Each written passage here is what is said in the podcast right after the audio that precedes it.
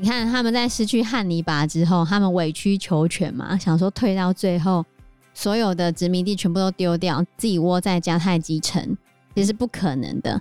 因为在罗马的元老院里面，一直有一个成员，他们每一次开完会之后，他就会大喊着：“迦太基必须毁灭。” Hello，大家好，我是 Joe，我是 Fana，我是 Anna。所以汉尼拔最后凑到了五万人，然后他在坎尼会战的时候非常厉害，据说他摆出了像星月般的阵型，然后用五万的人。包围歼灭了罗马的十万大军。在坎尼会战里面，罗马临时的北上应战，把当时候两名执政官全部都派到战场上。罗马的其中一个执政官是比较沉稳的老人，老好人啊。然后另外一个嘞，他在竞选的时候靠着开各式各样的空头支票给人民之后选上啊。有没有觉得很很像啊？像什么？开各种支票啊。现在很多人都这样啊，好不好？空头支票、摩天什么的，什么爱情的那种轮、哦，哎呀，都那么久了，还有什么空头支票？迪士尼呀、啊，哦对对，还有迪士尼呀、啊，所以这些都是乱讲的吗？喂，你你有看到有吗？在哪里？在哪里？我以为他是之后可能撤走没有要来之类的，没有啊，从所以从一开始就没有。曾经有过吗？Ever 吗？不是还有 F1 赛车场？Ever 变 Never，幻想了，至少被推下来了。至少他论文没有抄嘛？他没有硕士学位吧？对啊，真的是够了。然后就在两个执政官准备上前线之前，罗马公民他们的想法是，因为他们前面都已经在作战了，然后税又很重，所以希望可以迅速的结束这场战争。闪电战。反正一战就把汉尼拔给赶回家。这时候执政官就带着罗马的军队走到了坎尼这个地方。那顺带一提哦，罗马的执政官是不能骑马的，只有执政官不能骑哦。然后罗马的骑兵主要是由贵族组成，因为有钱人才骑得起马，就跟现在有钱人才开得起兵士是差不多意思哦。啊，罗马的骑兵特别烂，因为都是有钱的公子哥组成的哦。罗马人厉害的地方在他的方阵步兵，哦，他们非常具有纪律性，这样子。那比较沉稳的这一个执政官认为啊，汉尼拔远道而来，一定没东西吃，所以我只要待在坎尼这个地方，我连出去都不要出去，他自然没东西吃，他就会死了，以拖待变。对，然后另外一边呢，是靠着开空头支票当选的这个执政官。他的名字叫发罗，发罗密的发罗。对，发罗就跟这个比较沉稳的执政官讲：人民对我们的要求是什么？要迅速结束战争。谁像你像一个老乌龟一样龟在这个地方？我们必须回应罗马人的期待。这时候迦太基的军队突然发动进攻，然后罗马的前锋部队就打出去嘛。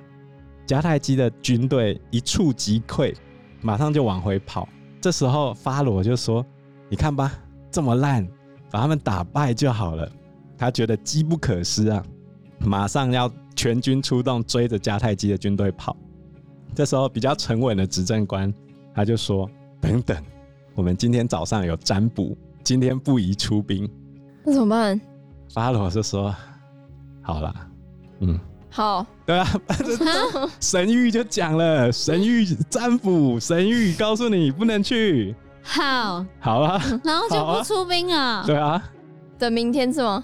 反正不是今天嘛。然后这时候呢，这个发罗就扯着自己的头发，大骂这个老好人，他说：“好好的一场胜利，就是因为你嫉妒我，破坏我的胜利。”结果罗马的军队自己也在吵架，军营里面自己也分成两派。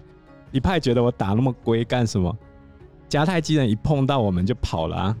最后连比较沉稳的这个执政官他也说：“好吧，那不然我们就全军出动，堂堂正正的击败他。”这时候汉尼拔一样派出了军队跟罗马决战，然后一打下去，那一支军队立刻开始往后撤退。这时候法罗他就带着全军往中间前进，没想到汉尼拔中间的这个部队一直往后退之后，突然从罗马军队的两侧也出现了迦太基的军队。就是一开始跟他们接触的那支迦太基的军队是比较弱的，然后慢慢的往后退，嗯，然后等到他们深入之后，左右两侧又出现了新的军队，嗯，把他们包起来，这就是历史上著名的口袋战术。然后你把它装到口袋里面，然后整个包起来再杀。对，所以罗马的步兵就失去了所有的优势，只能待在口袋里面，被人家用石头头矛攻击。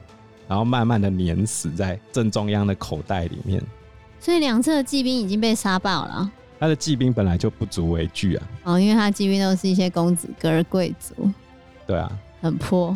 这是共和时期的罗马最惨重的一次失败，大约一平方公里的范围里面有四万五千五百名罗马士兵跟两千七百名骑兵的尸体，一公里而已哦。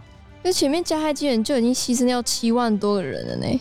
我在过来路上，但是罗马人没有死过那么多人啊。哦，最惨的事情是什么？史书中有记载，有一个罗马士兵从死人堆里面爬起来，全身都是战友的血滴，然后他站起来没多久就被他的敌人砍倒。有一些人被发现躺在那边还活着，然后大腿跟脚筋都被砍断了。他们只可以露出自己的脖子跟喉咙，请求征服者们把他们剩下的血给放干。其他人则被发现把自己的头埋在地上挖出的坑洞里面。这些人为什么要挖出这个坑洞呢？他们是故意挖洞，把土壤堆在脸上来自杀。这场战争让罗马城彻底陷入恐慌，街上都是妇女的哭喊跟尖叫声。然后为了安抚神明，这都是神降下来的神罚，嗯、所以罗马活祭了两对男女，活祭，对吧？拿去献祭，哦、就在汉尼拔即将要赢的这一刻，他做了一个错误的决定。什么错误的决定？他已经打赢这一场坎尼会战嘛？那接下来的目标应该是什么呢？打罗马城啊？对。可是他攻不破啊。他放弃攻打罗马城。因为攻不破吧？他可以围住罗马城啊。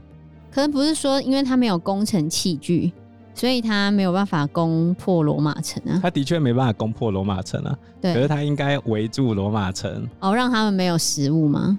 你可以断他粮啊，围点打援啊。你把这个城围住之后，人家来救他的时候，你就可以把他的援军打掉啊。你要让罗马城彻底投降，他才会失去所有抵抗的意志啊。罗马联盟才会瓦解啊！对，可是他好像是去笼络其他意大利的城邦，但那些意大利的城邦拒绝背叛罗马，所以汉尼拔最后没有办法动摇罗马的统治基础。然后他的那些盟友常常也是墙头草，当罗马决定跟他消耗的时候，他就没有办法坚持下去，因为毕竟罗马在当地他们是以农立国的嘛。他们可以继续种植农作物，然后继续拖着拖着。可是汉尼拔他们是从其他地方过来的，他那些打仗的人都是雇佣兵，他是需要给雇佣兵钱的。那你没有办法给雇佣兵钱，你又要驻扎在这边的时候，你要怎么继续稳定你的这些军队？非常的困难。而且他这时候遇到了罗马的另外一个军事天才，叫做西庇阿。西庇阿为什么是天才呢？因为他专门钻研汉尼拔怎么打仗，他用汉尼拔打仗的方式打败了汉尼拔。因为汉尼拔非常的奸诈啊，他是一个聪明，非常的聪明，他是一个情报战的高手。然后他招募了很多间谍，然后自己本身也会伪装成间谍，跑进去罗马军营里面刺探情报。他自己已经是将军了，他还伪装成间谍跑进去，多么危险啊！对啊，你哪有看到一个最高的将军自己变成间谍？对啊，然后 CBR 就是模仿他，两边最高指挥官都在伪装成间谍去刺探对方的敌情。对，所以要抓最高指挥官，都自己抓自己军营的人抓出来，发现最高指挥官都在对方那边。天哪！所以最后汉尼拔他就太过自信了，他没有想到他自己的那些间谍里面有一个双重间谍，叫做露西乌斯·本提乌斯。哈，就是本提乌斯啊。哦，本提乌斯他其实是一个罗马军人，他是在坎尼会战中被汉尼拔俘虏的。当时他已经受重伤了，快要死了。可是汉尼拔不但没有杀他，还派人照顾他，为他疗伤。然后他恢复之后，汉尼拔还给他自由，让他继续回到罗马中生活。当汉尼拔的大军跑到本提乌斯的家乡的那个城邦的时候，本提乌斯刚好在那边，所以他就主动出城跟汉尼拔联系，打算当汉尼拔的内应，当汉尼拔的间谍。可是本提乌斯后来，他原本是罗马人，背叛了罗马，投向汉尼拔嘛。他后来又背叛了汉尼拔，再度投向罗马。那罗马人这样还有接受他哦？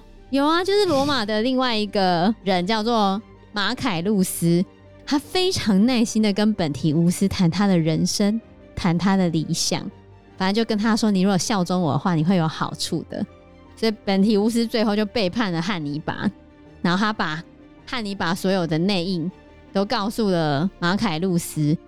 然后让汉尼拔的那些内应有七十几个人全部都被杀掉。然后本来本提乌斯应该要跟汉尼拔里应外合嘛，可是其实其他的内应已经全部都被杀光了啊。但是本提乌斯没有让汉尼拔知道啊，他就继续演着跟他里应外合啊。然后在演很大的过程中，汉尼拔就真的被骗了，他被他自己的内奸骗了，因为他的内奸又继续被罗马招募，双重内奸。所以他就是太相信他自己招募的这个人了。他本来想说他要跟本提乌斯里应外合，要攻下本提乌斯的那个城池，就没想到他攻进去的时候就被包围了。包围之后阵脚大乱。虽然他最后冲出了罗马的包围，可是他攻城失败之后，他百战百胜的神话就画上了句号。人家就说：“哎呀，不是会赢的吗？”竟然攻个城也输，而且这个诺拉城的攻城战斗持续了两年，两年对，打了两年。所以迦太基自己的元老院也是有声音的，因为汉尼拔一直找他弟弟回去要钱嘛。嗯，啊，迦太基这边可能也有一些财务问题吧，他们就不是很愿意提供给汉尼拔援助。后来迦太基被罗马攻击的时候。他们就立刻下命令叫汉尼拔回来。然后汉尼拔在意大利半岛上面待了十几年，一切的经营就这样付诸流水。对啊，然后又在这个诺拉城的工程，把他的原本打好的名声全部都下了了，好惨哦。然后他最后离开的时候就讲，那些从来不提供金钱跟援助的人，早就想把我叫回去。征服汉尼拔的人不是罗马人民，而是迦太基的元老院。然后最后他回去的时候，还一直看着意大利的海岸。但是我还是要讲一下汉尼拔成名的这一场坎尼会战是非常厉害的一个战术，因为他是史上第一次做出这么精细的控兵，完全是以技术取胜。不管是列阵的方式啊，或者是他撤退诱敌的方式。他自己本人是待在最弱那一支佯攻的军队里面，最弱的军队里面，他站在里面指挥哦，要退到什么位置，然后什么时候包夹对方。所以后来的军事家有给他一个很大的称赞，他说这是前所未有的指挥艺术的典范，影响了往后两千年的军事战术。但最终他还是失败了，然后输了之后，根据最新的条约，就是因为迦太基输了嘛。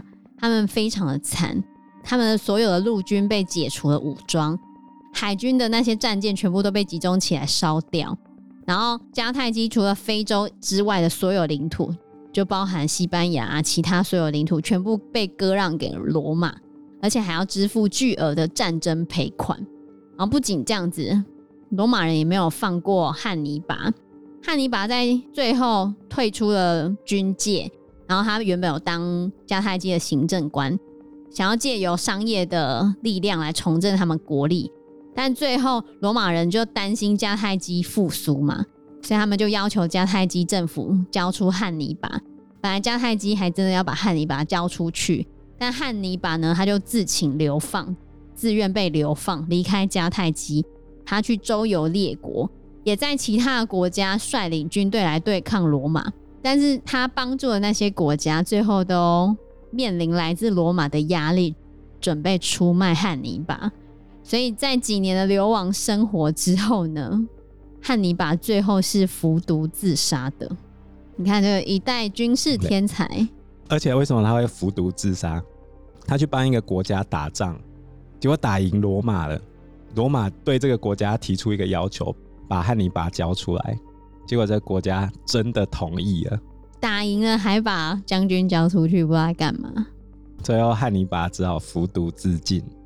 不过那个大西庇阿下场也没有很好啦。大西庇阿后来也是在罗马境内。政治斗争失败之后就死了哦，所以这两个军事天才、情报高手，最后下场都不怎样。对啊，汉尼拔的智慧是比较全面的，他不管军事还是内政都非常厉害。嗯，但是但罗马人也很知道问题的关键在汉尼拔嘛，所以一直针对汉尼拔来啊。但是迦太基最后。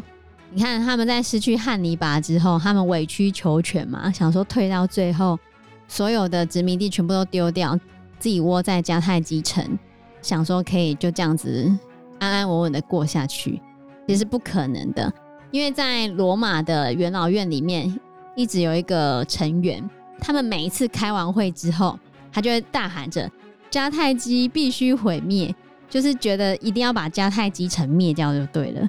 最后，罗马真的就是有攻打迦太基。然后他们在攻打完迦太基的时候呢，他们有跟迦太基人讲说：“你们如果把你们城墙全部都毁掉，然后把那个土壤全部都撒盐撒上去，让迦太基城寸草不生，我就饶迦太基人一命。”打到最后哦，然后那些迦太基人就想说，原本他们还想着拿钱来换。他们过生活嘛，可是没想到罗马真的要把迦太基城毁掉，然后就在这时候，他们觉得不行了，没办法，他们真的要跟罗马人抗争，要最后一搏。然后最后一搏的时候呢，里面的男女老少全部的人都投入了制造兵器的过程，开始反抗罗马人。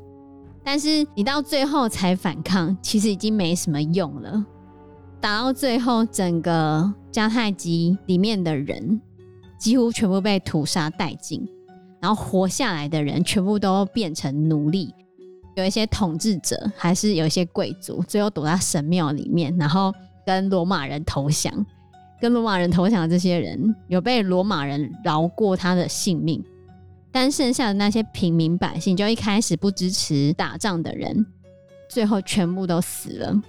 不然就被变成奴隶，然后整个迦太基城就被毁灭了。毁灭了之后，罗马还真的就是把迦太基城全部都打掉，然后把他的土地就像撒盐吧，让这一座城池之后没有办法再恢复，一代名臣迦太基就这样子覆灭了。就好像某个国家现在正面临强大国家的进逼，我们到底该怎么办呢？我们可能呼吸都在挑衅某个大国的时候，该怎么办？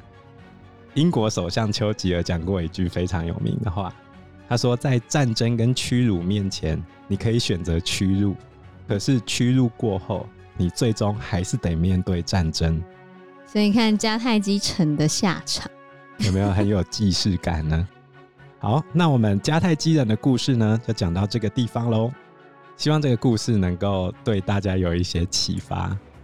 我最后再用丘吉尔的一句话作结，就是应当惊恐的时刻是在这些不幸还能够弥补的时候。如果这些不幸不能够完全被弥补的时候，那我们就应该用勇气来面对他们。我用这句话来当做迦太基人的结语。希望我们不要跟迦太基人一样。真的，那我们这一集的节目就到这个地方喽。谢谢大家，谢谢大家，拜拜，拜拜。